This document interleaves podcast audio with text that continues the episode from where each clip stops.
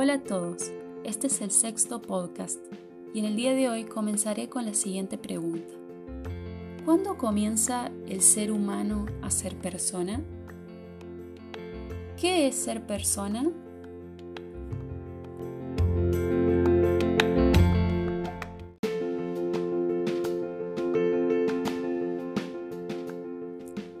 Lo que nos convierte en seres únicos e irrepetibles con diversos derechos y deberes, singularidades, con una naturaleza racional, trascendente y libre. Los griegos planteaban a la persona como el ser dueño y señor de sí mismo, pero a costa de la soledad. Un individuo de naturaleza racional, independiente pero solitario. Los romanos expresaban que el hombre es considerado persona cuando cumple un rol en la sociedad y en función de la sociedad. Los cristianos decían que por obra de Dios el hombre conjuga lo que por sí mismo no había ni hubiera podido conjugar, pero una vez que la conjunción se efectúa, queda a disposición del hombre.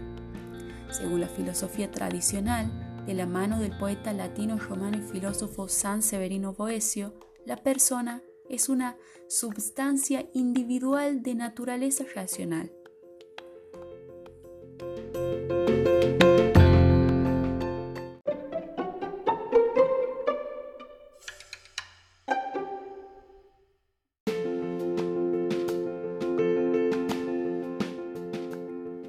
Código Civil de la Nación, aprobado por Ley 26.994, publicada en el Boletín Oficial del 8 de octubre del 2014, dispone en el artículo 19, comienzo de la existencia. La existencia de la persona humana comienza con la concepción. Y en nuestra Constitución Nacional Argentina, en el artículo 4 del derecho a la vida, el derecho a la vida es inherente a la persona humana se garantiza su protección en general desde la concepción. Queda abolida la pena de muerte. Toda persona será protegida por el Estado en su integridad física y psíquica, así como en su honor y en su reputación. La ley reglamentará la libertad de las personas para disponer de su propio cuerpo solo con fines científicos o médicos. El derecho a la vida es el derecho humano básico porque su reconocimiento posibilita todos los demás derechos.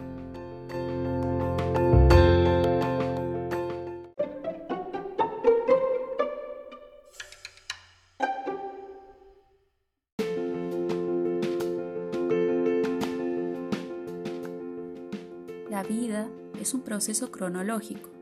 Una vez realizada la concepción, se activa el milagro biológico fisiológico y químico, donde el ADN transmite unos genes, estructura un ser humano con características propias que son irrenunciables y se dan de manera secuencial. Podemos decir que en la fecundación nos hacemos personas y progresivamente nos vamos constituyendo en todos los órdenes al crecer, al mejorar las funciones, al madurar neurológicamente, al adquirir elementos constitutivos y propios de la persona humana.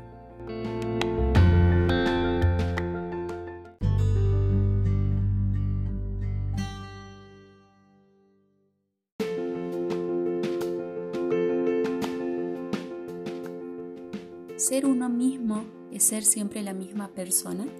¿Se puede enseñar a ser una buena persona? ¿Por qué el ser humano teniendo ciertos valores en ocasiones los traiciona?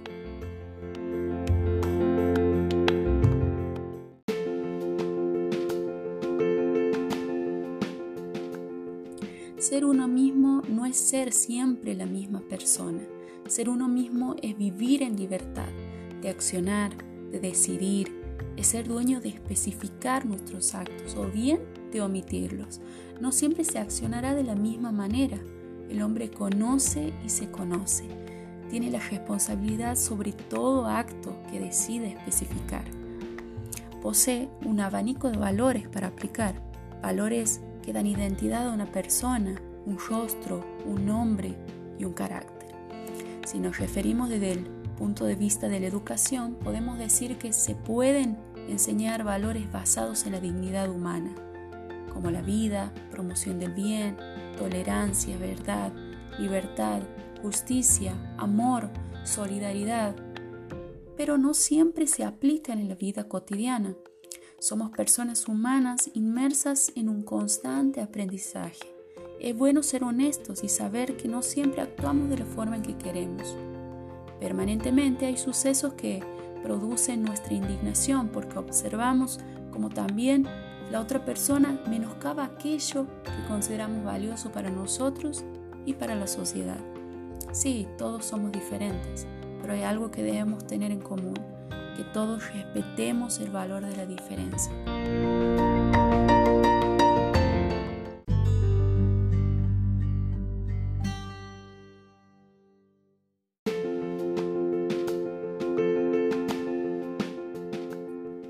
Para concluir, las acciones del hombre pueden ser juzgadas desde diversos puntos de vista, desde la moral, desde el derecho, y para que dentro de una sociedad haya un orden deben existir normas y se entiende como un principio que se impone o se adopta para dirigir la conducta o la correcta realización de una acción o el correcto desarrollo de una determinada actividad.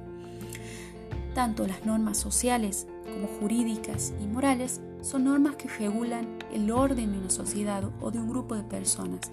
Todas aportan su riqueza en cuanto a aportar cierto beneficio moralmente agradable, desde lo que se debe hacer como una obligación a lo que se debe brindar como el respeto y la honestidad.